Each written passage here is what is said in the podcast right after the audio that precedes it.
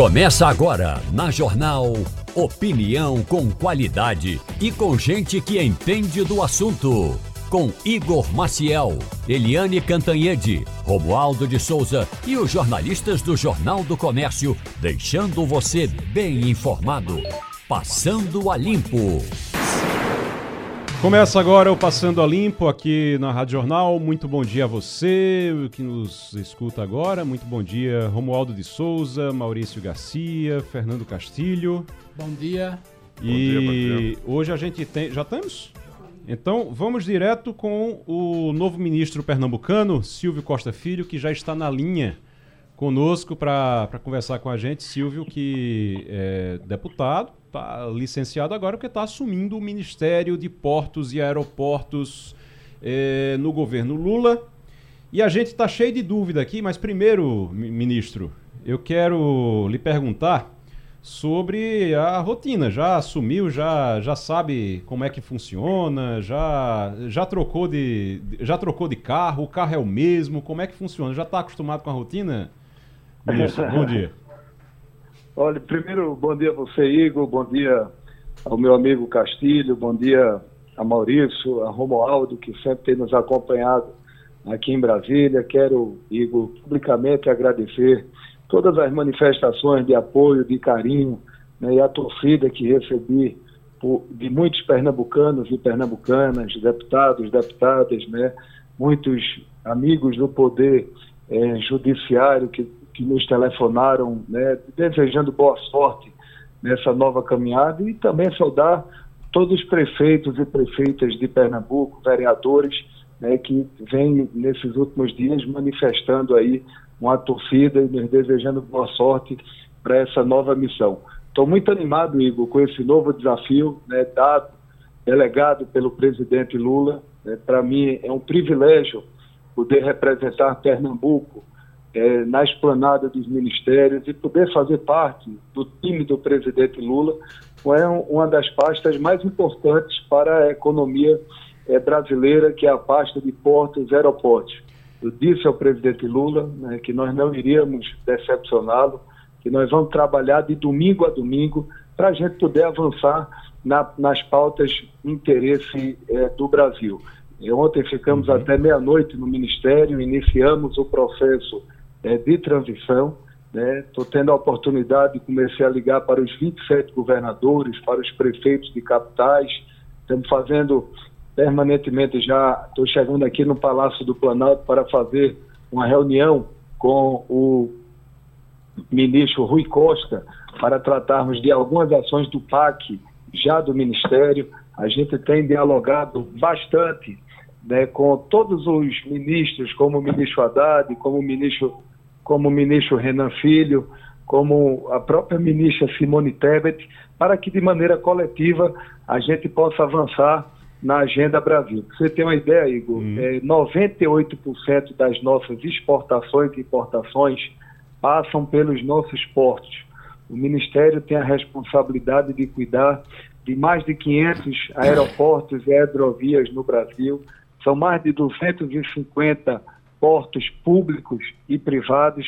Nós temos uma ampla agenda para as hidrovias no Brasil, ou seja, é fundamental para, os, para a economia, né? tendo em vista a importância do que significa hoje as exportações, sobretudo no agronegócio, no petróleo, para, sem dúvida alguma, a economia brasileira. Olha, Você tem uma ideia? Hum.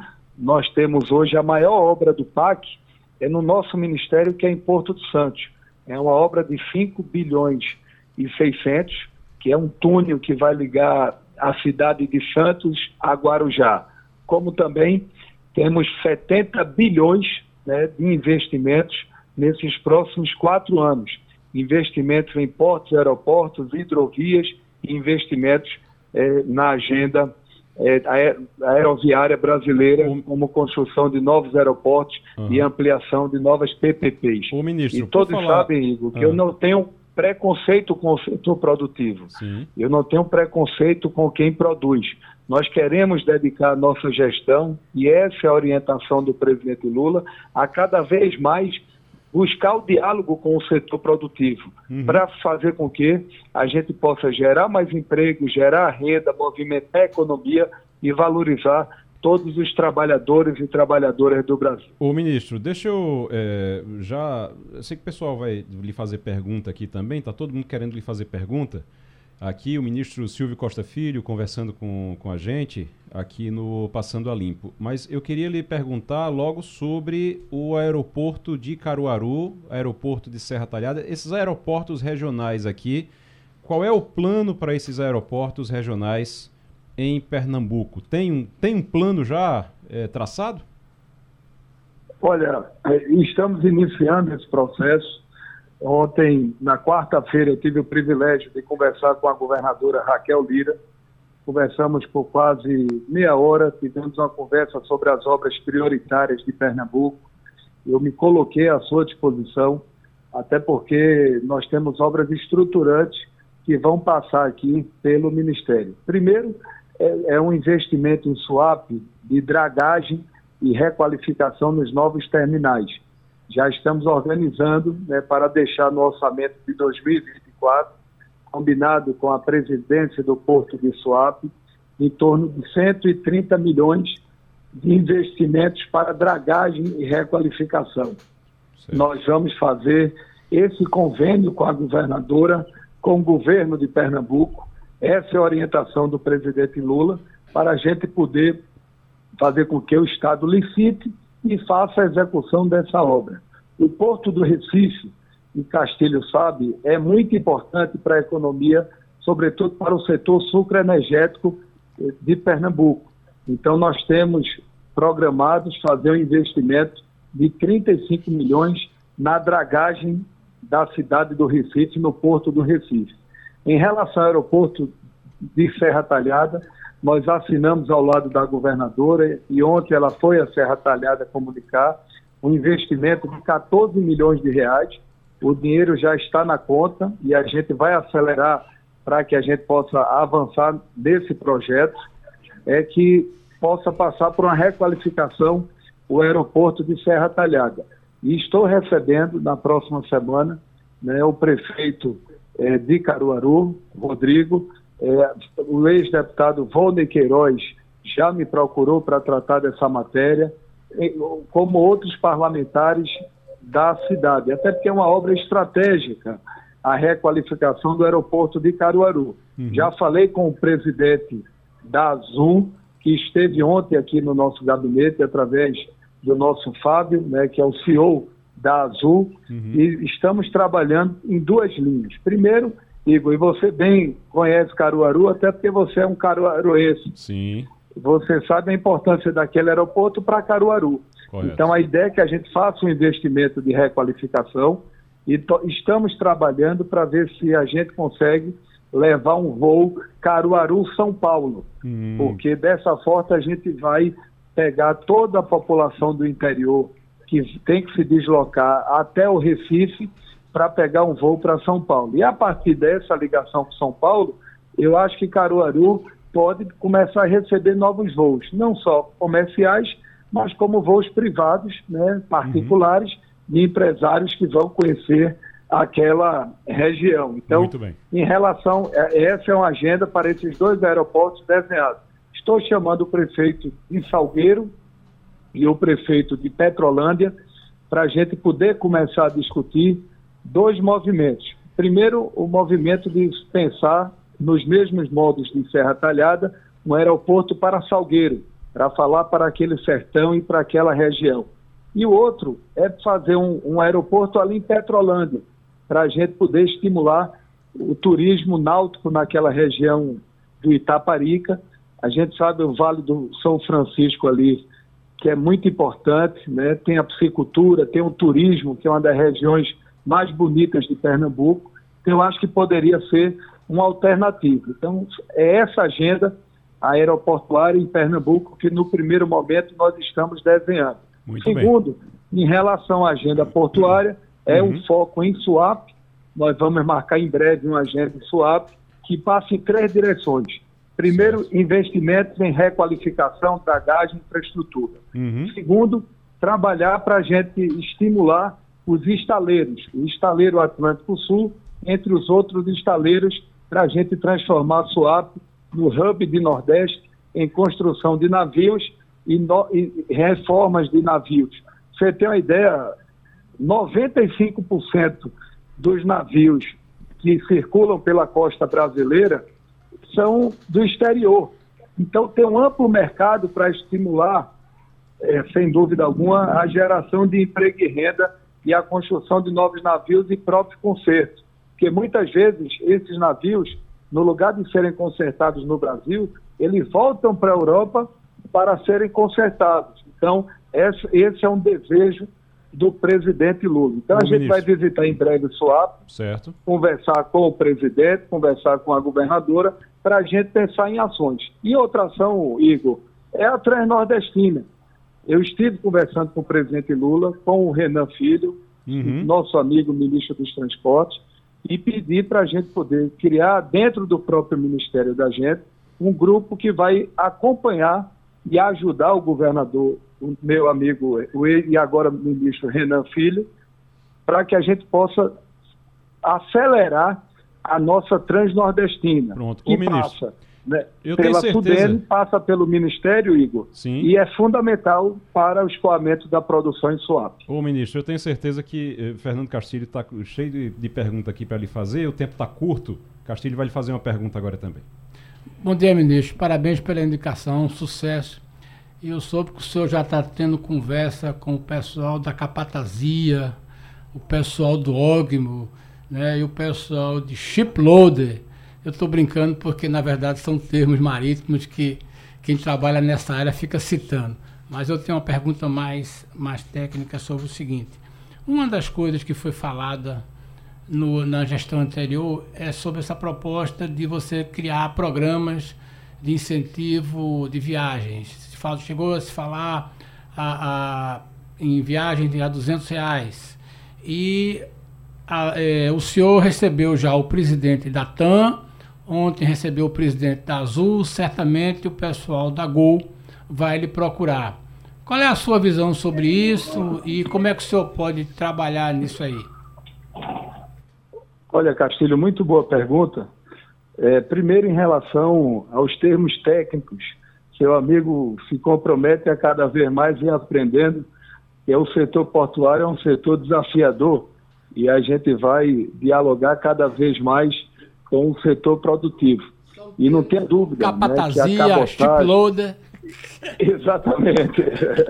e, e não tenha dúvida que a gente vai dialogar muito com o setor produtivo, porque, para você ter uma ideia, no nosso ministério, 50%, é, é, 85% das obras do PAC, elas são obras que passam pela agenda portuária brasileira.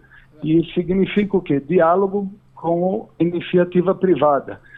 São recursos oriundos do setor produtivo, que são investimentos em novos portos, novos terminais né, e novos investimentos em requalificação é, de, dessa agenda portuária. Em relação à questão da aviação nacional, eu já tive a oportunidade, como você citou, é, receber o presidente da TAM, o presidente da Azul, e na última quarta-feira à noite, até no dia da posse, eu fiquei até quase 10 horas numa reunião com o ministro do Turismo, Celso Sabino, e fizemos uma conversa sobre com todas as companhias aéreas, Gol, Azul, Latam, que representam 98% do nosso mercado, para discutir uma agenda de tentar reduzir o custo da passagem no Brasil.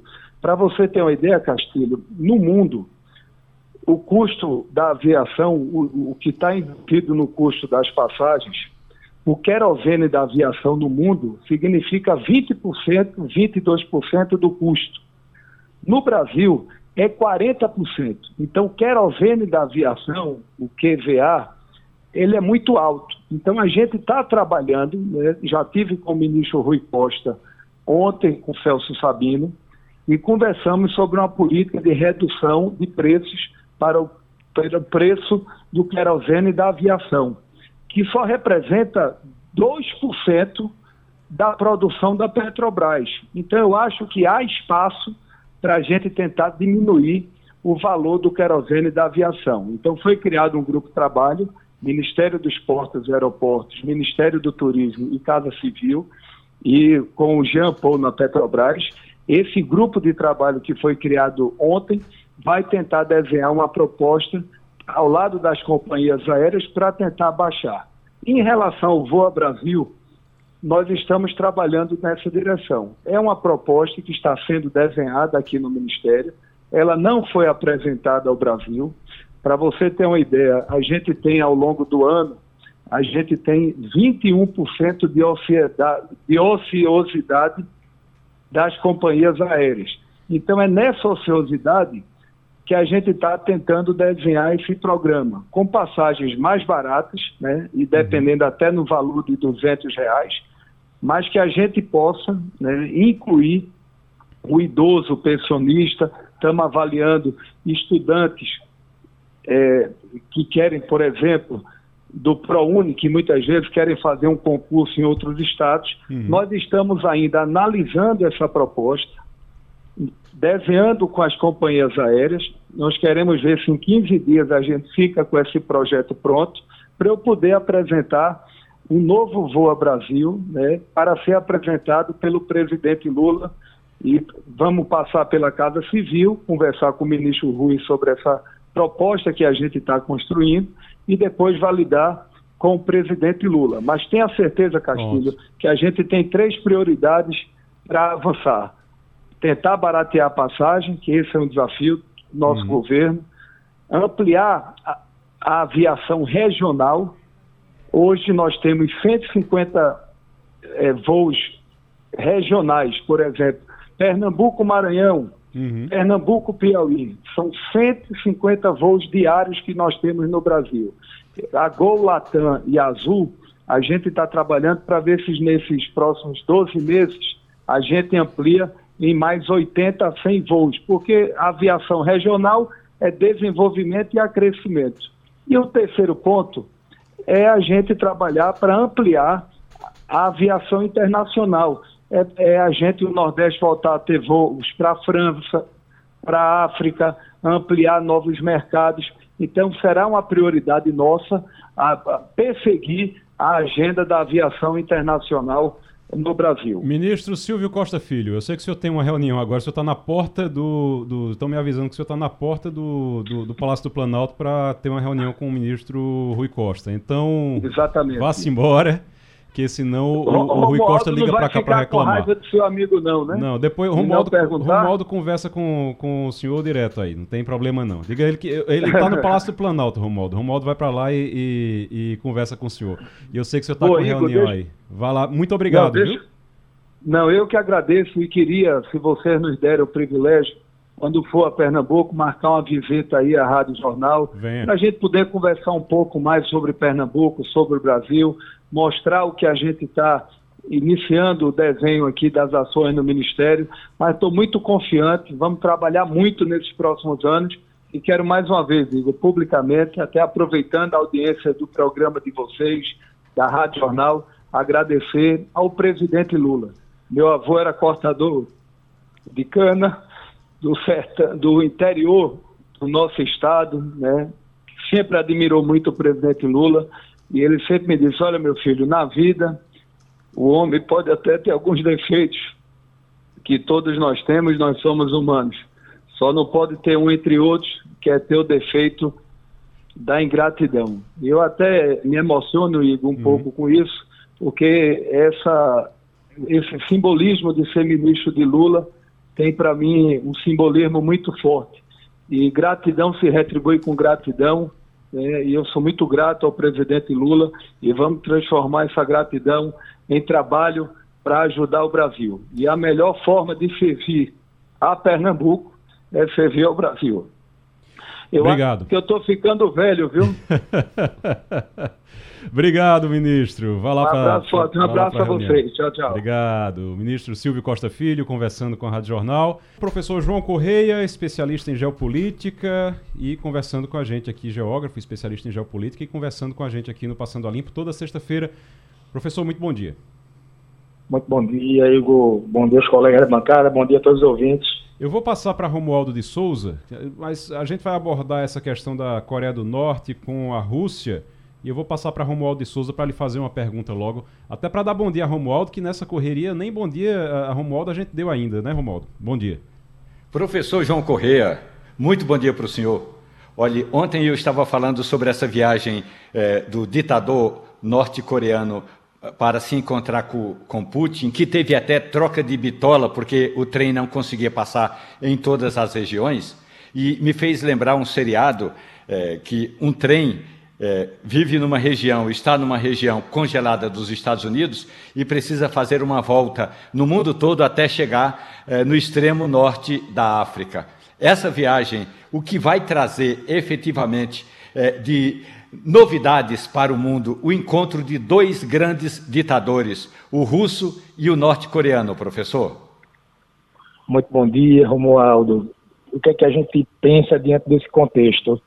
É que muitas vezes na vida, e a gente observa ao longo da história, inimigos em comum acabam por aproximar lideranças. Então, aquela máxima que diz que se você é inimigo do meu inimigo, é, acaba que nós poderemos sermos, né, mantermos uma relação de amizade. E que é, é, o que acontece agora com Putin, presidente da Rússia, o ditador, e Kim, o ditador norte-coreano. Então, é uma aliança programática. É uma união baseada, não é em, em amor, em sentimentalismo, mas é na complexidade é, geopolítica. Então, a Coreia do Norte, ela tem algo que a Rússia precisa por hora Coreia do Norte tem uma indústria de defesa, uma indústria de armamento muito feroz, muito forte, um estoque significativo de armas e a guerra da Rússia com a Ucrânia, ao contrário do que Vladimir Putin previa, ela se prolongou. Né? Você tem aí mais de 20 meses de, de, de conflitos. Se eu levar em consideração a Crimeia, essa guerra vem desde 2014. Então, basicamente, Putin enxerga a Coreia do Norte como um fornecedor de armamentos. É lógico que a Rússia tem um forte arsenal nuclear, mas ela precisa de armas táticas que podem ser usadas no fronte do dia a dia. E no caso da Coreia do Norte, a Coreia do Norte vive, assim como a Rússia, uma série de sanções. É um país extremamente isolado. De repente, ajudando a Rússia, ela pode ter acesso aí numa troca é, a algum tipo de ajuda humanitária ou até mesmo tecnológica no contexto militar, visto que a Coreia do Norte ela tenta emplacar um programa nuclear, mas ela tem restrições em relação a, a, em relação a alguns equipamentos. E eu quero fazer uma provocação, não sei se algum colega vai tocar nessa, nessa questão, no meio dos dois tem a China. Porque existe uma ideia de que é uma aliança tri China, Coreia do Norte e Rússia. Mas se a gente parar para pensar, a própria China sempre enxergou a Coreia do Norte como uma aliada distante, né? muito desconfiada, porque a cabeça de Kim, o governo de Kim, é uma verdadeira caixa preta e é pouco previsível. Professor João Correia, professor João Correia conversando com a gente, especialista em geopolítica. Maurício Garcia. Bom dia, João. Dentro desse jogo de, de, de, de forças que a gente tem no, no mundo internacional, se a gente pensar daqui talvez uns dois, três anos, dependendo do resultado da eleição norte-americana do próximo ano, a gente pode ter um quadro, um cenário esquisito que a gente teve também muito parecido lá no, no, no início da Segunda Guerra, que é algo de é, é, interesses difusos, mas que podem se aproximar num, num, jogo de poder esquisito, que é a entrada de, de Donald Trump, que é, entre aspas, amiguinho de Putin e amiguinho, já foi amiguinho de, do, do Kim Jong-un. Então a gente tem uma situação meio contraditória, porque hoje esses dois esses países, tanto Putin quanto o, o, o ditador da Coreia do Norte jogam no contraponto com a China, com os Estados Unidos. Mas se Trump ganhar a eleição nos Estados Unidos, que é uma possibilidade, né? A, o jogo mistura de novo e tá, é, esse, esse, essa, ref, é, esse, essa força política entre esses nomes começa a bagunçar de novo, né? Eu vou te dizer, hoje, se. É lógico que eleição é algo muito é muito de momento, a gente não pode cravar o que vai acontecer em 2024, mas primeira observação, como o tempo passou rápido. Há poucos, há pouco tempo, na, no nosso imaginário, na nossa cabeça, nós na verdade, vivenciamos aquela questão do Capitólio, né, quando Trump perdeu a, a eleição para o Joe Biden. Mas, voltando à lógica do dia, se a eleição americana fosse hoje, Joe Biden, muito possivelmente, ele não seria reeleito, tá? E Trump saindo como candidato republicano, não tem outro nome tão forte quanto dele, foi um cara que teve aí mais de 70 milhões de votos, ele seria eleito. E, de fato, Trump ele se encontrou com Kim. E na época ele fez uma declaração até um pouco engraçada, porque ele disse na época assim, que ele e Kim, eles se apaixonaram e fizeram muitas demonstrações públicas. O Trump queria convencer Kim a abandonar o programa nuclear, desarmar a Coreia do Norte e a contrapartida seria é, aliviar as sanções.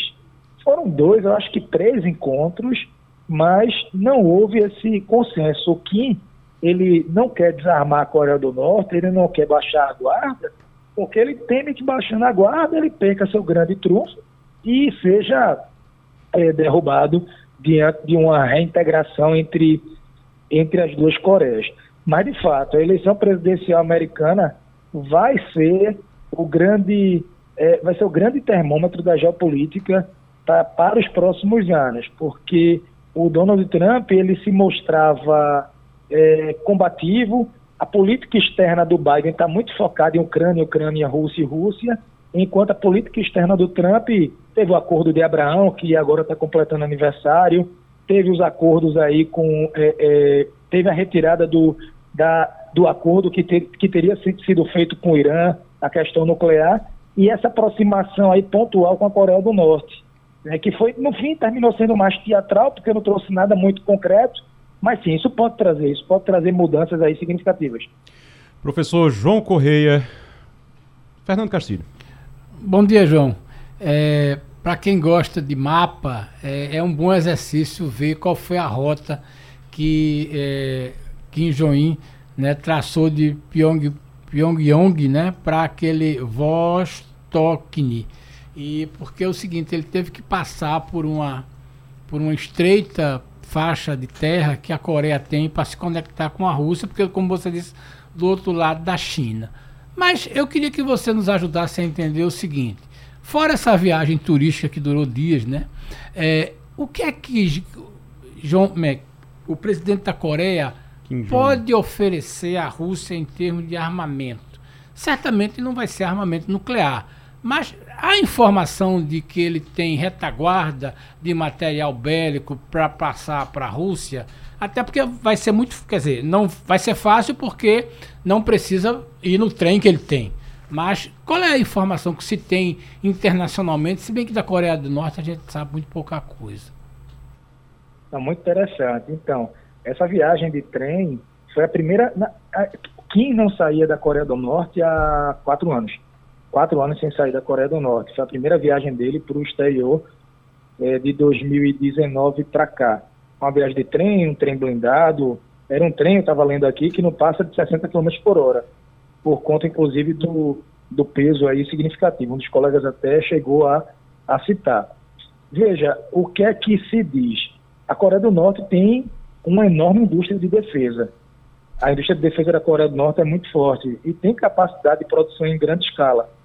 E a Coreia do Norte agora, na verdade, há, há, há muitas décadas, não tem nenhum conflito em, em aberto na prática. A gente diz que, tecnicamente, Coreia do Norte e Coreia do Sul estão em guerra desde os anos 50 porque não houve um tratado de paz. Mas veja, é como se a Coreia do Norte produzisse armamento todos os anos e não fizesse uso. Ela faz desfile militar, faz, tem demonstrações de força, mas ela não usa. E aí a Rússia precisa mesmo de munição. Ela precisa de munição, ela precisa de armamento é, para perfurar os tanques que a, que a Ucrânia recebeu recentemente de países europeus é, é, aliados. Armamento nuclear não. A Rússia tem o maior arsenal de ogivas é, nucleares do mundo. E se essa guerra ela de, destrinchar, se ela desdobrar para uma guerra nuclear, do pó nós viemos e ao pó nós voltaremos, né? porque seria a garantia do fim naquela região. Muito bem. Professor João Corrêa, muito obrigado. Obrigado pela participação aqui mais uma vez. Toda sexta-feira, professor João Correia, geógrafo, especialista em geopolítica, conversando aqui com o Passando a Limpo. Bom fim de semana, professor. Até semana que vem. Até semana que vem. Um abraço, pessoal. Obrigado. Já estamos conectados com o arquiteto e urbanista, sócio fundador da TGI Consultoria e atual presidente do Conselho de Administração da Agência Recife para Inovação e Estratégia, Francisco Cunha. Doutor, o professor Francisco, que também é um militante da mobilidade a pé na cidade do Recife. Ô, professor, como eu queria poder andar a pé por todo canto aqui, rapaz. A pé, de bicicleta. Seria tão bom se a gente tivesse estrutura realmente para isso, segurança para isso também, né? Mas a gente vai falar aqui, professor, primeiro, muito bom dia, sobre os parques e o projeto de concessão de parques, que já se falou muito na concessão dos parques urbanos aqui no Recife. Aí tem a Jaqueira, tem é, também o Parque Santana, entre outros. Primeiro, deixa eu lhe perguntar: o senhor, como um militante da mobilidade a pé, como arquiteto, como urbanista, o senhor é a favor dessa concessão? Bom dia, Igor. Bom dia, ouvintes do Passando a Limpo. Eu, em princípio, sim, Igor. E vou dizer por quê. Porque o Recife ele está passando por uma reformulação do ponto de vista de suas áreas, parques e áreas de lazer e de, de áreas verdes, que é, aponta para ser uma mudança significativa. Porque há sete anos começou-se uma pesquisa muito importante entre a Universidade Federal, em parceria da Universidade Federal com a Prefeitura do Recife, chamada Parque Capibaribe. E essa pesquisa resultou num plano de intervenção urbanístico é, nas margens do rio, desde a sua entrada na Vaza até a sua foz no centro da cidade, que dá alguma coisa próximo de 15 quilômetros de um lado, 15 quilômetros do outro, quer dizer, o percurso é de 15 quilômetros, nas duas margens dá alguma coisa próximo de 30 quilômetros de parque, inicialmente linear, mas com a possibilidade de articulação com todas as áreas verdes, ou principais áreas verdes do Recife, como o Parque do Caiara, é, a, o Parque da é, a, a parte do, da margem da Vila Vintém, a, o Parnamirim, uhum. a Jaqueira e, outros, e outras áreas verdes do Recife, de um lado e do outro do Rio, Sim. que isso vai dar, além do que, dessa que está sendo implantada agora, o chamado Parque das Graças, tudo isso está dentro do, do, do contexto do Parque Capibaribe. Então isso vai potencializar as áreas verdes do Recife de lazer e de contemplação de uma forma muito expressiva. E como essa, esse planejamento ele é feito mirando o ano de 2037, que é quando o Recife completará 500 anos como a, a, a primeira capital brasileira a fazê-lo, completar 500 anos, então tudo isso vai importar numa mudança significativa da quantidade e da qualidade das áreas verdes da cidade em relação ao que já foi no passado. Então, respondendo diretamente à sua pergunta, eu acho que é positiva uhum. essa tentativa de concessão, porque é mais uma alternativa para que, a, que o poder municipal, o poder executivo municipal, a prefeitura do Recife, tem de poder cuidar dessas áreas, porque isso vai mudar completamente a relação da cidade e do poder público com essas áreas. É bom lembrar que está sendo feita uma consulta pública, essa consulta pública é através da internet e até o dia 4 de outubro as pessoas podem eh, responder essa consulta pública. E os parques, eh, tem aqui o Parque da Jaqueira, o Santana, eh, também o Parque da Macaxeira, Apipucos e também o Dona Lindu, o seu Dona Lindu, viu, o Fernando Castilho? Muito maltratado. e também pode entrar nessa, nessa, nesse projeto aí de concessão. E lembrando também que não significa que não é ele, os parques vão continuar públicos e gratuitos, tá? Ninguém vai pagar para entrar no parque nesse projeto não. A gratuidade é garantida, só que aí você vai ter empresas que vão estar tá cuidando desses parques. Romualdo de Souza.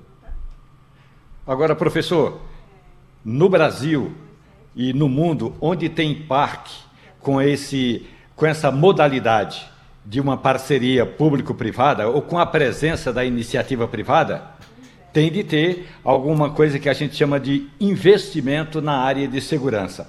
Porque é muito bonito reformar as calçadas, limpar o parque, botar ali umas cestinhas para o pessoal jogar o lixo, Mas é também fundamental, professor, ter uma segurança e em algumas regiões é preciso até ter alambrado ou uma forma para controlar a presença de moradores. Como é que é, é possível fazer essa dicotomia da, da ampliação do espaço público sem que esse espaço público, é, de uma hora para outra, fique inviabilizado em, funções desse, em função desses é, detalhes que a gente considera assim: olha, criamos um parque, botamos um parque, fechamos o parque, mas daqui a pouco a gente sabe que é, é, nós vamos ter muitos moradores é, que vão estar ali naquela, morando naquele parque, professor. Bom dia, Romualdo. Eu não tinha percebido que você estava presente, nem, nem Fernando Castilho. Bom dia para os dois. É, veja, Romualdo, eu não sei, porque você está baseado em Brasília. Eu não sei se você já teve a oportunidade de visitar o Parque das Graças, já? Sim, Aqui sim. no Recife, é ser implantado. Pois bem, ali é que é justamente uma tentativa de fazer uma mudança de, de tipo de ocupação da margem do rio. Claro que isso traz exigências, e exigências grandes, como você diz é preciso segurança, é preciso um cuidado mais a, atento com a, com a zeladoria, é preciso tomar cuidado em relação a, a do que diz respeito à relação dos animais com, a, com o próprio parque, é, como é o caso do, do, dessas capivaras e, e elas estão elas estão é, sendo também é, frequentadoras do parque e isso isso cria uma nova realidade para a prefeitura e para a própria cidade do Recife. Isso precisa ser repensado. Eu, como acompanhei isso, tenho acompanhado essa, esse projeto Parque Capibaribe, como militante da mobilidade a pé, como disse Igor. É, inclusive, viu, Igor, eu faço um, um parênteses é. aqui, se você quiser participar, no uhum. último domingo de, de setembro, nós temos uma caminhada programada, uma caminhada domingueira programada, que vai. O tema será o canal do Cavoco. O, uhum. o rio Riacho, canal do Cavoco oh, que rapaz. começa na Universidade Federal de Pernambuco e, e a sua foz é no Rio Capibaribe. Inclusive, na foz foi implantado a metodologia do jardim filtrante, sim, que filtra sim. uma área, do, um, uma parte da água do, da, da água do riacho e devolve ela tratada ao rio Capibaribe. Então, Maravilha. Tô... se você quiser participar, está convidado. Maravilha. Romualdo Esse é também, é Castilho também. Eu sei que Castilho é da Zona Sul, é, elitista da Zona Sul, aí com certeza não, não, não vai apoiar uma, uma caminhada dessa na Zona Norte. Brincadeira, viu, Castilho? Mas eu caminho muito pela Zona Sul, eu sou um caminhante. Eu, eu, sei, não, eu não corro, eu, sei, eu caminho. Mas a, É, a... Correr, correr não é negócio bom, não. O negócio é caminhar. Quem, não fomos feitos para correr. Quem caminha, eu, é, eu, eu, eu, corro também, mas é, quem caminha, o bom de você andar a pé é que você descobre coisas. Rapaz, quando eu começo a andar a pé pelos bairros, pelo, pelos cantos, é, coisas que normalmente eu fazia de carro e resolvi a pé você descobre cada você descobre é, a arquitetura da cidade você descobre e... as coisas bonitas e as coisas feias da cidade também mas é, é muito importante é muito mais agradável quando você faz as coisas a pé. Tem muito percurso que a gente podia fazer a pé que a gente faz por comodismo mesmo a gente faz de carro e acaba e sai perdendo. Professor é, Maurício Garcia está aqui também participando conosco. Quer lhe fazer uma pergunta? Bom dia, Francisco. É, eu queria saber de você, dentro dessa, dessa ideia de concessão, é, eu vivenciei um tempo em São Paulo a ideia da concessão de alguns parques, lá principalmente o, o Parque de Ibirapuera, que, que, era o maior, que é o mais representativo da cidade. E eu queria entender que, o que você explicasse um pouco para a população, para a gente, é, como se daria isso, porque é, a população, primeiro que não é privatização, é concessão, mas as pessoas sempre ficam, e eu que trabalho com pesquisa, com opinião pública, as pessoas sempre ficam com o um pé atrás quando esse termo aparece né? Porque geralmente não é muito bom para as pessoas. A gente sabe da importância do investimento que essas empresas têm, mas tem o, o outro contraponto. Essas empresas fazem esse investimento, mas elas acabam dominando certas a, a questão de publicidade dentro do, do, dos parques. Elas costumam e as pessoas ficam com medo de não poder fazer parque, é, festa de aniversário no parque porque tem que pagar alguma taxa. Algumas pessoas que trabalham dentro dos parques, por exemplo, no Parque da Jaqueira, gente que faz treinamento de corrida ou de exercício físico, pode deixar de poder fazer isso. Qual seria seria a ideia dessas concessões aqui para os parques públicos de Recife e, e, o que traria de algum ônus para a sociedade como um todo? O bônus a gente sabe que é o investimento. E o que teria de ônus? Como, como Igor já citou, nesse caso aí, pelo que está sendo divulgado, não será em nenhum momento, é, se eu não me engano, são 30 anos de concessão. não será em nenhum momento cobrada taxa de, de acesso. Né? Isso, isso, É, isso, isso- faz isso parte nenhum tem, das é, condições do edital. É. E, e a- a- o retorno, quer dizer, se eu não me engano também, o investimento previsto nesses cinco parques que foram colocados como teste, né, seria de 50 milhões ao longo desse período. É uma, uma, uma soma expressiva para investimento em parque é, e infraestrutura dos parques. Como eu- agora, como eu disse, é, Maurício, eu não, não, não creio que isso seja uma medida tipo panaceia para resolver todos os problemas de, de, de zeladoria e de cuidado com os parques do Recife. Eu acredito que isso é uma das alternativas. O que é que eu acredito? Que vai ter que ser mudada radicalmente a relação, a relação da cidade com os seus parques. Mesmo porque o Parque Capibaribe ele preconiza, durante a pesquisa ficou evidente, que é possível ainda o Recife vir a ser, no horizonte desse tempo, daqui até 2037, quando ela completará 500 anos, repito, sendo a primeira capital brasileira a completar 500 anos, é a capital brasileira mais antiga do Brasil, não é a cidade mais antiga do Brasil, mas é a capital brasileira mais antiga do Brasil. Ela, ao fazer isso, ela possa vir a transformar-se. Essa é uma hipótese lançada pela pesquisa do Parque Capibaribe, que está sendo testada por um- uma nova pesquisa específica. Ela pode vir a tornar-se uma cidade-parque. Por quê? Porque mais de 50% da área do Recife, hoje, ainda é área verde.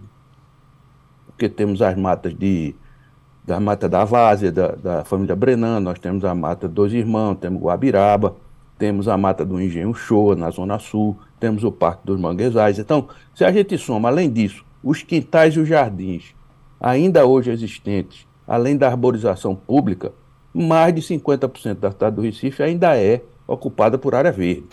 Não é área verde pública, evidentemente, porque uma parte é privada e também uma parte expressiva é privada, e a parte pública ela não tem acessos é, adequados para se transformar em área verde comum.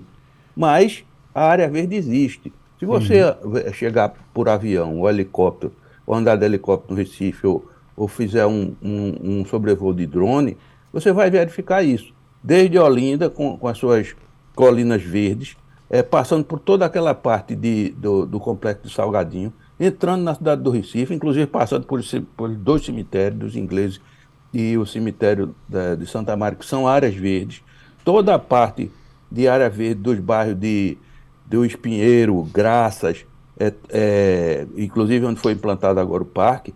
Então isso pode e, e- e deve ser adotado pela cidade, capturado pela cidade como áreas verdes e de lazer e de contemplação. Agora, isso vai exigir uma adaptação monstruosa da administração pública para cuidar disso. Então, hoje quem cuida disso é a empresa chamada Enlurb. Alguma coisa a Urb faz, mas é a Enlurb principalmente que cuida das praças.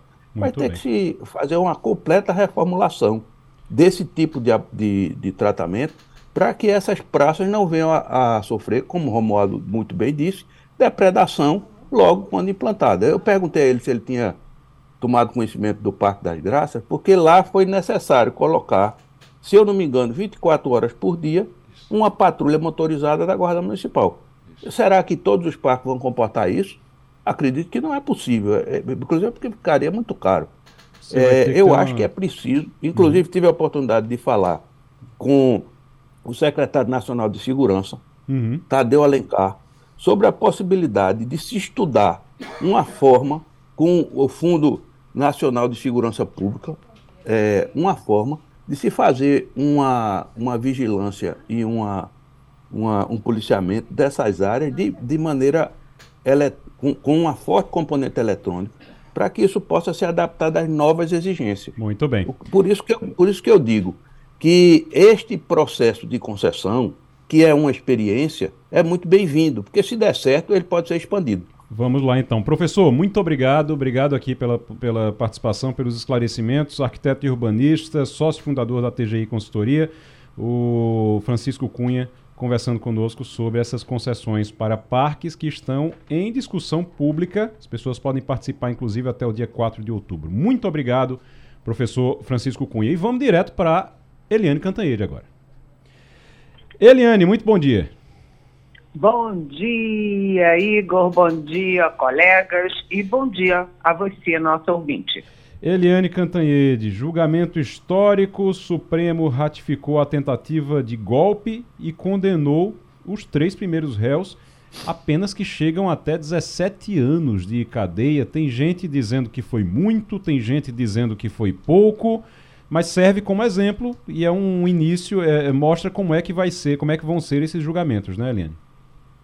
É, exatamente. Você sabe que é, é, a coisa mais importante desse julgamento, que é um julgamento histórico, é reconhecer que aquela gente que estava ali no 8 de janeiro não estava, como disse o ministro Alexandre de Moraes, que é o relator, não estava no domingo no parque, não estava brincando no parquinho. Eles estavam ali dentro de toda uma narrativa, de todo um processo que gerou uma tentativa de golpe de Estado com quebra-quebra do Palácio do Planalto, do Congresso e do Supremo Tribunal Federal. Então, isso foi um reconhecimento dos 11 ministros, só um, o Cássio Nunes Marques, eh, achou que não, que não tinha nada a ver com golpe. Foram cinco crimes imputados a esses três réus, cinco, né? Eh, e o Nunes Marques não reconheceu os três que dizem respeito ao golpe de Estado, à abolição violenta da, do Estado Democrático de, do Direito, associação golpista e tal. O Nunes Marques reduziu tudo a um incidente, como se fosse um incidente. Ele considerou apenas a pena uh, de dois anos para todos os três por dano ao patrimônio. Então, os dois crimes relativos a dano do patrimônio. E com dois anos, esses sujeitos sequer vão para a cadeia. Ou seja, eles entram, quebram tudo, sentam na mesa da presidência da, do Senado, é, quebram o plenário do Supremo, quebram o Palácio do Planalto, causam um prejuízo enorme e sequer vão para a cadeia. Ou seja, o Nunes Marques ficou totalmente isolado. E os outros ministros todos consideraram sim golpe de Estado, inclusive o André Mendonça, que é também indicado pelo Bolsonaro como, como Nunes Marques. E o André Mendonça admitiu a tentativa de abolição do Estado Democrático de Direito de forma violenta e além do dano ao uhum. patrimônio. Uhum. Então, foi um julgamento histórico, né, que quer mostrar o seguinte: democracia, sim, golpe, jamais.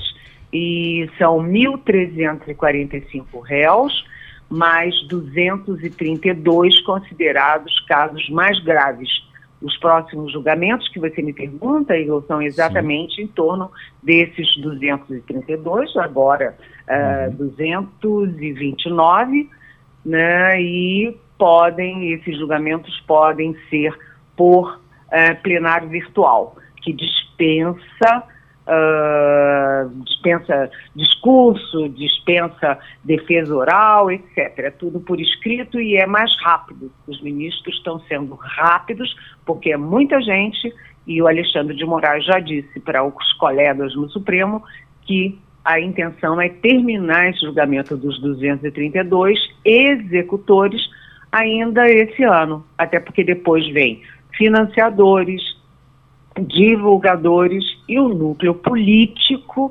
interessado no golpe. Eliane Cantanhede, na Rádio Jornal, conversando com o Passando a Limpo. Fernando Castilho. Eliane, bom dia. Perdão. É, parece que está uma coisa mais ou menos combinada e porque os, os, votos foram muito rápidos. Fazia muito tempo que a gente não via a expressão voto com relator. Essa vai ser a temática, independentemente do julgamento no plenário virtual, nós vamos ter algumas sessões que nós vamos ver o embate direto com os ministros mesmo. Vai ter algum. Como é que está sendo desenhado quando o ministro fala que é, é, é, o final desse ano, mas nós teríamos esse, algumas, alguns réus que merecerão um, de, um embate é, no plenário físico. Olha, Fernando, a gente ainda não tem essa resposta porque o próprio Supremo está discutindo como é que vai ser daqui para diante. Eles estão trabalhando muito com a possibilidade de serem todos os próximos por plenário virtual. E você registrou muito bem. Se a gente acompanha bem o Supremo há muito tempo, os votos são longuíssimos, horas e horas e horas. O primeiro dia costuma ser só o dia do relator. Dessa vez não foi assim.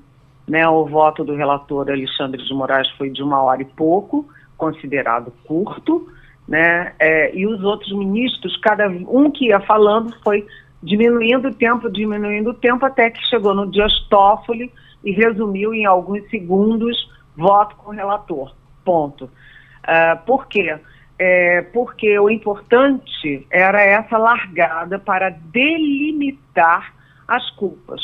Como ficou delimitado, ficou muito claro, golpe de Estado é, em, suas variantes, né?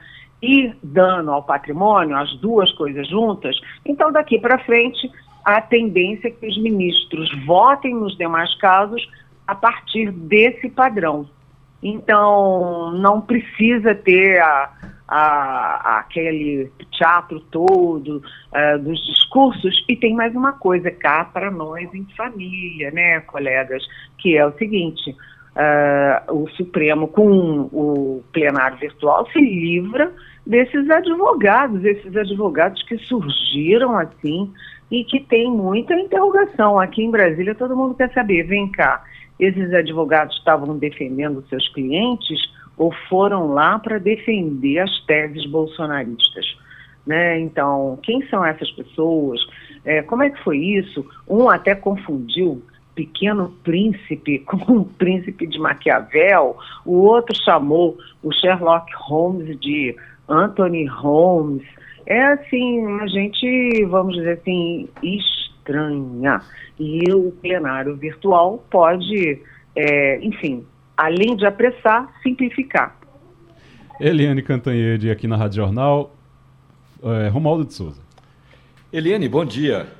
Temos novidade aí com o Walter Delgatti Neto, o hacker do bem para uns e hacker do bem em algumas oportunidades e hacker do mal em outras ocasiões? É, é isso, Romualdo. Uh, bom dia para você. O hacker Walter Delgatti está botando a boca no trombone, né? E ele ontem, depois, na CPI aqui do, da, da Câmara Distrital do Distrito Federal. E ele estava, inclusive, ele foi uma, uma oitiva remota, porque ele está preso em São Paulo, e ele estava de, inclusive, algemado. E aí o presidente da CPI pediu para tirarem a algema. E o que, que o Delgatti relatou? Relatou que ele foi cooptado pelo então presidente Jair Bolsonaro e pela deputada Carla Zambelli, aquela que está emitida em um monte de rolo.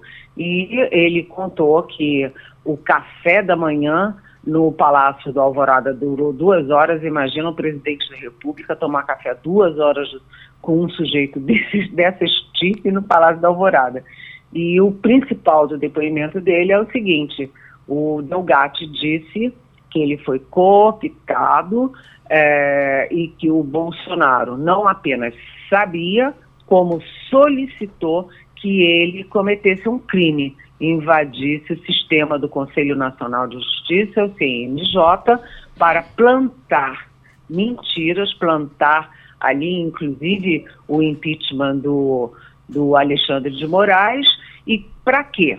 Segundo o hacker, para manter, para o Bolsonaro manter o poder ilegalmente, criar o caos e manter o poder.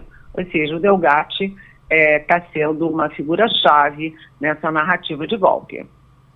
Eliane Cantanhede, na Rádio Jornal, Maurício Garcia. Bom dia, Eliane. É, Lula embarca hoje para Cuba, para esse encontro que vai ter lá, e também vai dar uma passadinha nos Estados Unidos, onde aproveita para o encontro com Joe Biden que, que, que, que eles vão conversar, principalmente né, esse encontro entre o presidente brasileiro e o presidente norte-americano? É, pois é, né? Cá para nós, o presidente Lula, de certa forma, se beneficia dessas, uh, dessas revelações todas tão atordoantes sobre o golpe da era Bolsonaro. Né? Então, você tem o Supremo, você tem a CPI do Distrito Federal, você tem a CPMI do Congresso, e a gente está discutindo pouco o Lula. O Lula tem cometido alguns erros ali, inclusive ou principalmente na área é, externa, é, é aquela coisa de juntar Uruguai, é, Colômbia e Chile contra o Lula, criticando o Lula pela aproximação dele com a Venezuela, já foi uma coisa muito estranha aqui dentro. As posições do Lula em relação à Ucrânia, em relação à Rússia, em relação à China, agora com a história do Tribunal Penal Internacional. Então, isso tudo vai ali, sabe, deixando dúvidas sobre o Lula uh, ainda está na Guerra Fria entre uh, Moscou e Washington. Bem, o Lula embarca hoje, vai para Cuba. Né? Cuba deve um dinheirão para os Estados Unidos desde o governo, dos primeiros governos Lula e a expectativa é de que o governo cubano diga, olha, devo, não nego, mas não vou pagar não.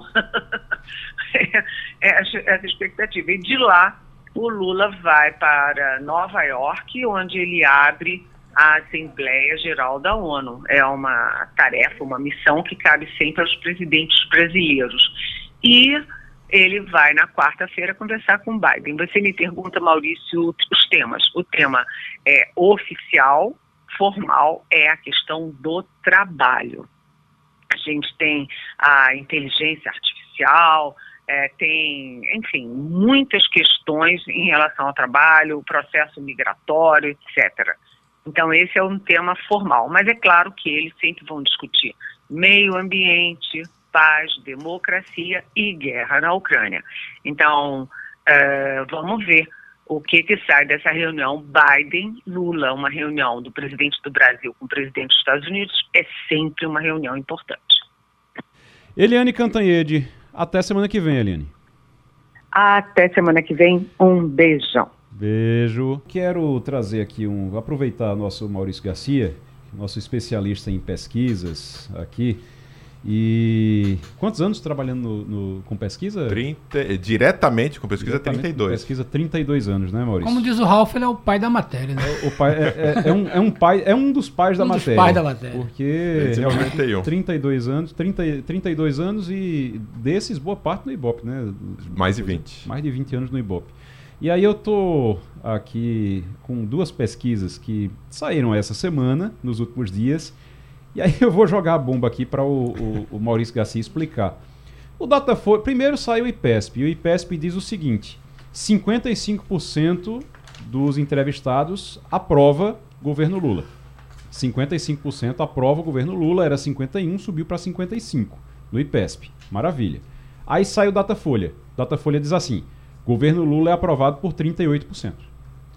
Quem é que tá certo aqui? O que é que, qual é a diferença aqui da, das duas? As duas estão dizendo a mesma coisa com números diferentes ou tem uma pesquisa errada e uma certa aqui? É, a, a, é, isso tem levantado uma série de, de, de, de, dúvidas e complicações e de discursos, e isso atrapalha a cabeça do, do eleitor comum de uma forma sem. sem e, e, os institutos de pesquisa são muito preocupados com isso, porque essa divulgação é feita pelos grandes veículos de mídia que às vezes não se preocupam tanto com, com, a, a pergunta. No fundo, são né, duas perguntas diferentes. A gente tem uma pergunta que chama-se de avaliação avaliação, que ela é uma, de uma escala de cinco pontos. É ótimo, bom, regular, ruim ou péssimo. Essa e foi a que o Datafolha a, fez. Que o Datafolha divulgou certo. ontem é essa. E soma-se o ótimo e o bom como conceitos positivos uhum. e o uhum. ruim e o péssimo como conceitos negativos. Mas tem um conceito regular que é um ponto médio. Certo. Então são três conceitos, são cinco pontos que depois uh, se resume para três, um positivo, um negativo e um neutro. Esse uhum. é o uhum. clássico.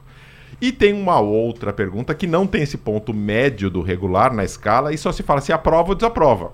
Né? Então, se, todos os institutos praticamente se faz das duas formas, mas às vezes dependendo da, da ocasião e do interesse, se divulga mais um ou mais outro. Então vezes, aí, a, aí gera é, uma confusão. Às vezes né? é a, a, própria.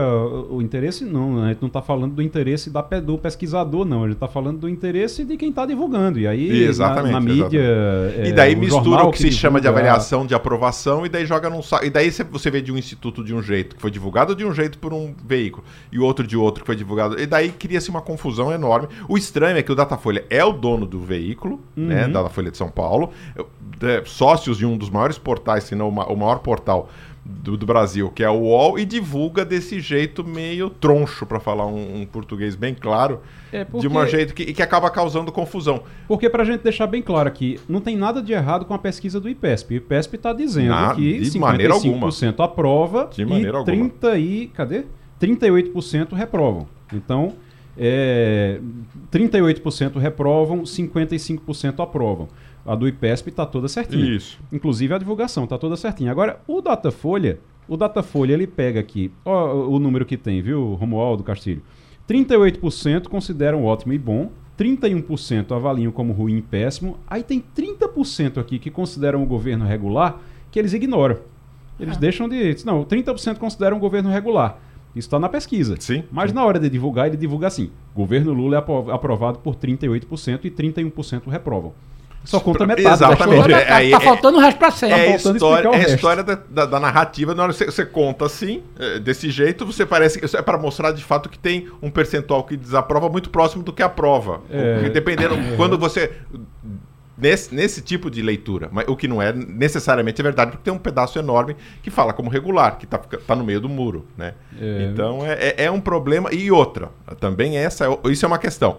Dentro da interpretação de perguntas diferentes, dentro da mesma pesquisa. O problema é quando às vezes se compara pesquisas de institutos diferentes uhum. de, num mesmo balaio. E daí você acha que aumentou, diminuiu, mas você tem que olhar sempre. Você compara banana com banana, maçã com maçã, laranja com laranja. Você não pode comparar. São todas frutas? Uhum. São todas pesquisas? Sim. São. Mas você não pode comparar uma com outra, que são metodologias diferentes, são questionários diferentes, são dias diferentes claro. de coleta. E a gente não questiona aqui o número de um ou o número da outra. Não. Cada uma tá. Sabe, Eu, como pesquisador, confio plenamente nas, nas duas. duas exatamente. Né? Mas é a forma que está sendo divulgado gera uh, interpretações equivocadas do, dos dados. Porque aí você pega esses 30 aqui que, são, que consideram o governo regular, se você chegar para ela, para essas pessoas e não der a opção delas de dizerem que é regular, alguns vão dizer que é ruim e outros, outros vão dizer que é, que é ótimo. Então e, alguns vão aprovar e outros vão reprovar. E essas pessoas, no questionário, geralmente, quase todos eles, uhum. também tem uma pergunta de aprova e desaprova, eles respondem. No momento Sim. que eles não têm o ponto médio regular, eles respondem. E o Instituto sabe para onde foram essas pessoas, sabem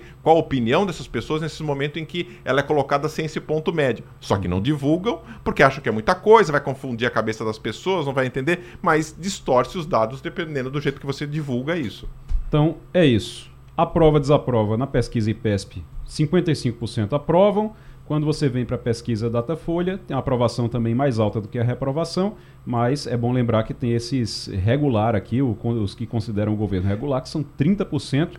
E aqui tem gente é. que aprova e tem gente que não aprova. E em resumo, estão dizendo que é regular. O resumo da ópera, da última divulgada, que foi a do Datafolha, que foi ontem, está uma estabilidade enorme na avaliação do governo, que tem de 38 de ótimo bom, foi para 37, oscilou dentro da margem de erro, Sim. e com 38 agora. A mesma coisa para os conceitos regular e também negativos. Então, é uma estabilidade muito grande. Não, não mudou nada, não cresceu, está muito estável, segundo o Datafolha.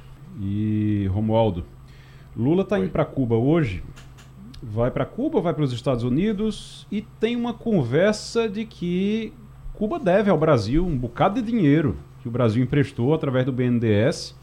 Tem uma conversa de que Cuba não vai pagar e vai estar tá avisando isso a Lula hoje, ó, tô, devo não nego, pago quanto puder, é isso?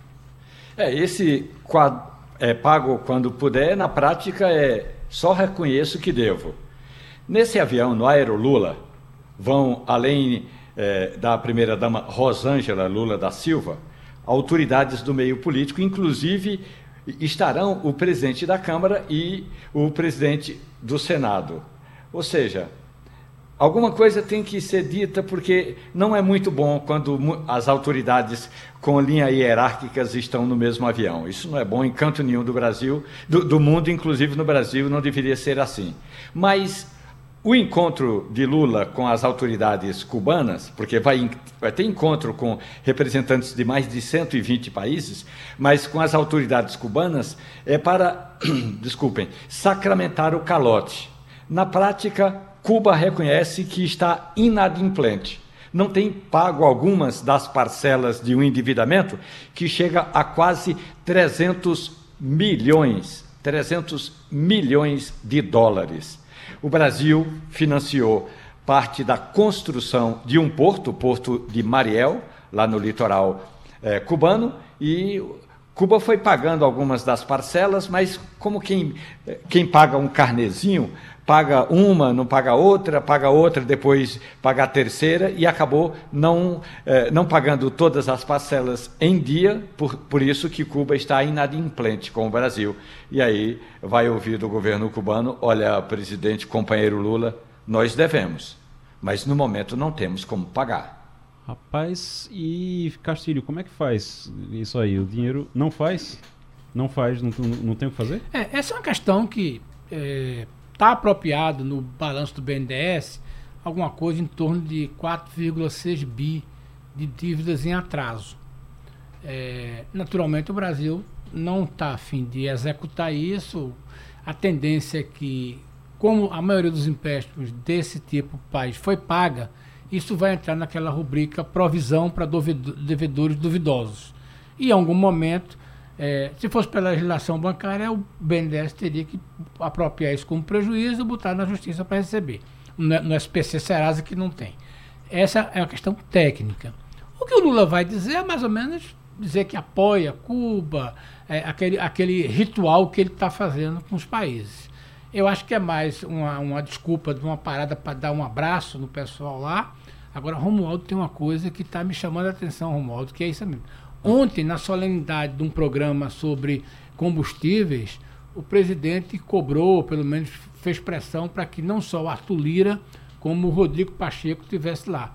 Então, toda solenidade que tem agora, e quando é possível viajar internacionalmente, o presidente está levando o presidente do Congresso e o presidente da Câmara.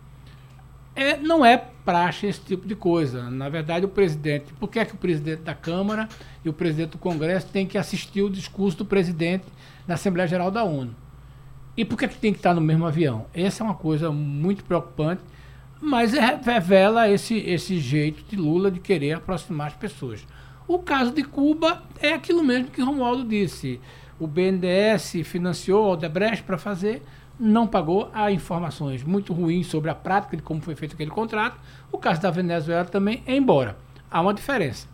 Se a Venezuela for minimamente ajudada pelos países que estão boicotando ela, o potencial de, de produção da indústria do, do, petróleo faz com que ela pague isso sem problemas. Cuba não tem de onde tirar. Né? Cuba né? não tem de onde tirar. Cuba está exportando serviços, agora mesmo está mandando um grupo de médicos, no mesmo esquema dos médicos cubanos, para Portugal. Portugal já contrata isso regularmente e é mais barato porque é mais barato contratar o cubano do que tentar contratar no mercado de Portugal. Portugal é tradicionalmente um país que paga pouco salário para lá abaixo.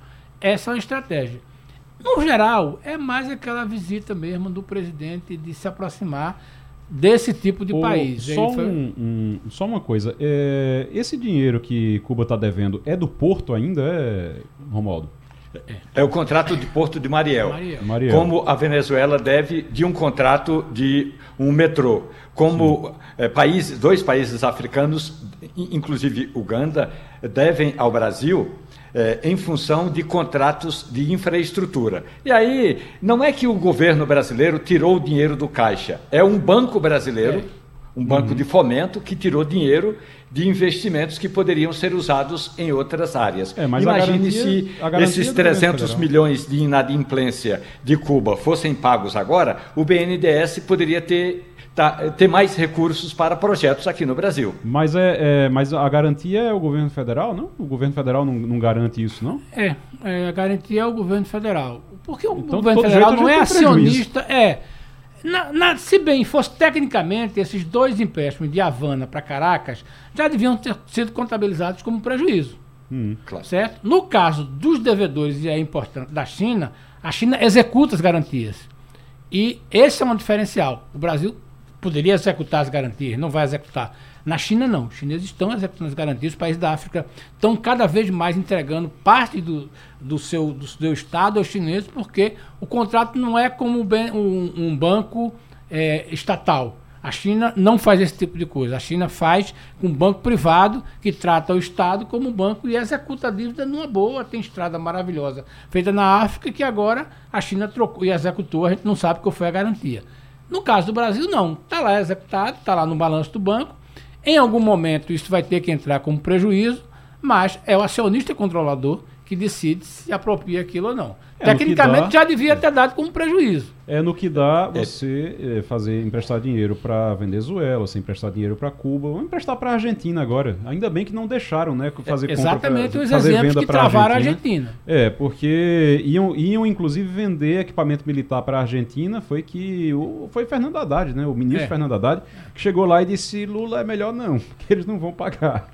E a gente, a eu, eu confundi aqui o país africano. O devedor não é Uganda, é Angola, Angola, onde Lula esteve recentemente. Mas também tem uma disputa com o Equador. O Equador está devendo, está inadimplente com o BNDES em quase 700 milhões de dólares. O Equador não consegue pagar ao Brasil um, um, um, recurso que foi empregado em obras de infraestrutura, também nesses contratos de construtoras do bem, como diz o presidente Lula. E aí ocorre, vai fazer o quê? Como é que executa uma dívida dessa? Não tem como executar com, a, com o Equador, por exemplo.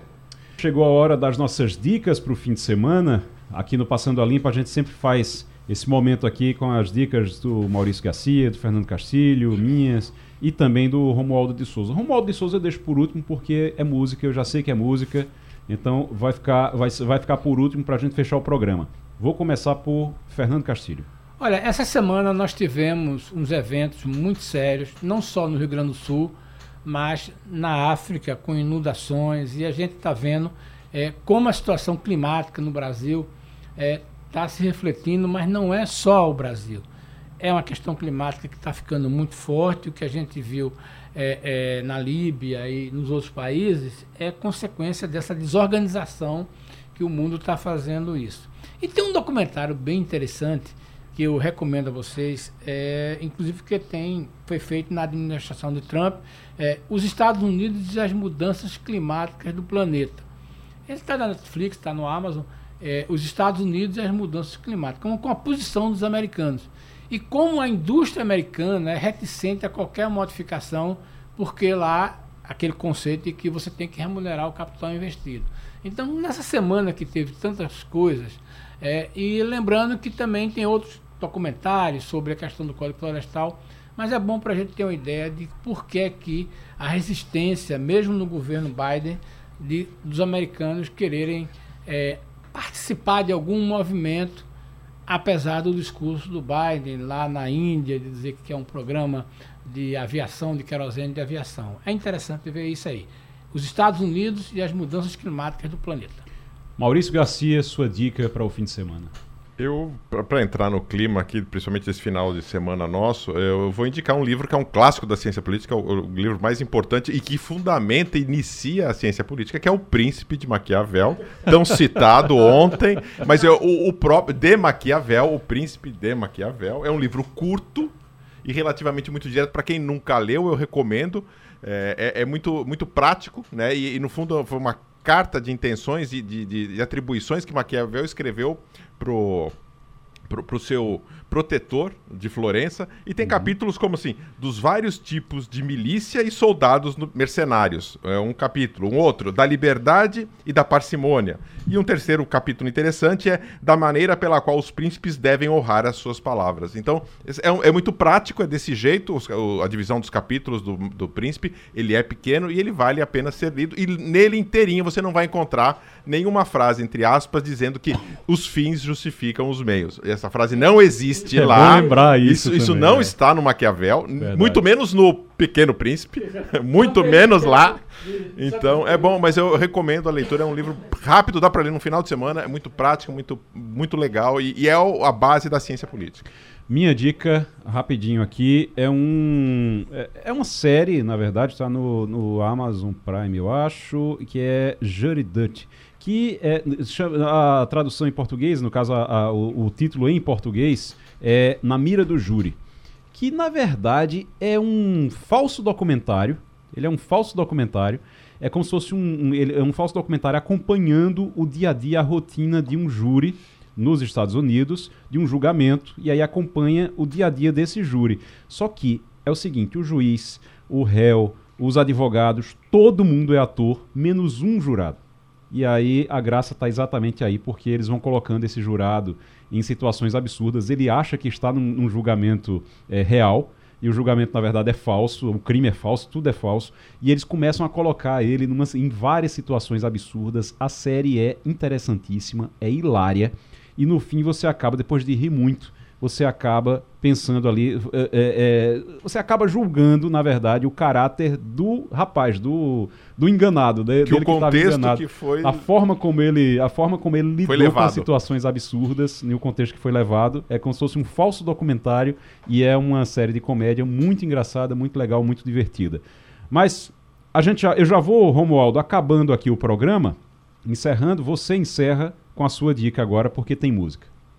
Filho do pernambucano Fernando Lobo, o grande compositor e cantor Edu Lobo está completando 80 anos. E em uma das entrevistas que ele concedeu à Rede Vida de televisão, quando a gente estava criando o canal, ele me disse o seguinte: a influência da música pernambucana na minha vida é fundamental. Todo o tempo que eu preciso me abastecer de coisas novas, eu recorro à musicidade de Pernambuco e eu trago, portanto, uma das canções mais importantes na carreira de Edu Lobo, que está fazendo 80 anos, composta no Recife, Cordão da Saideira. Chora,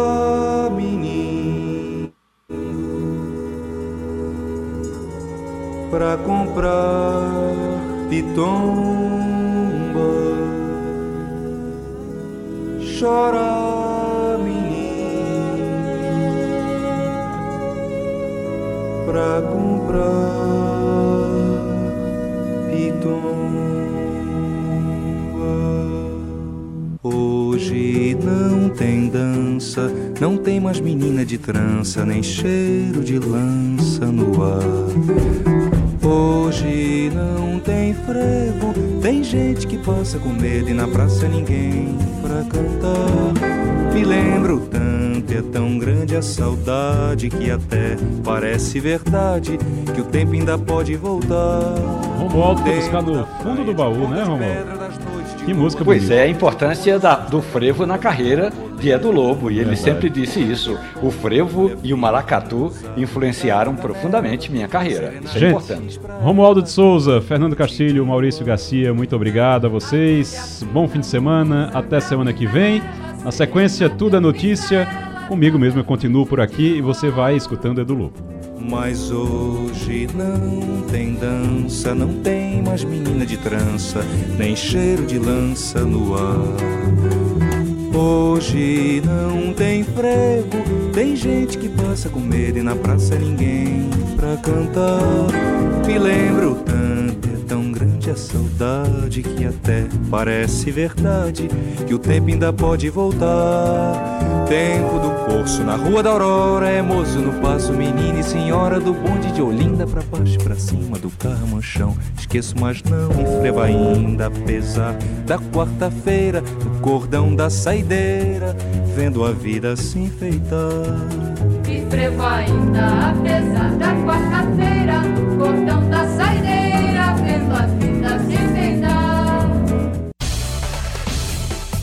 A Rádio Jornal apresentou opinião com qualidade e com gente que entende do assunto. Passando a limpo.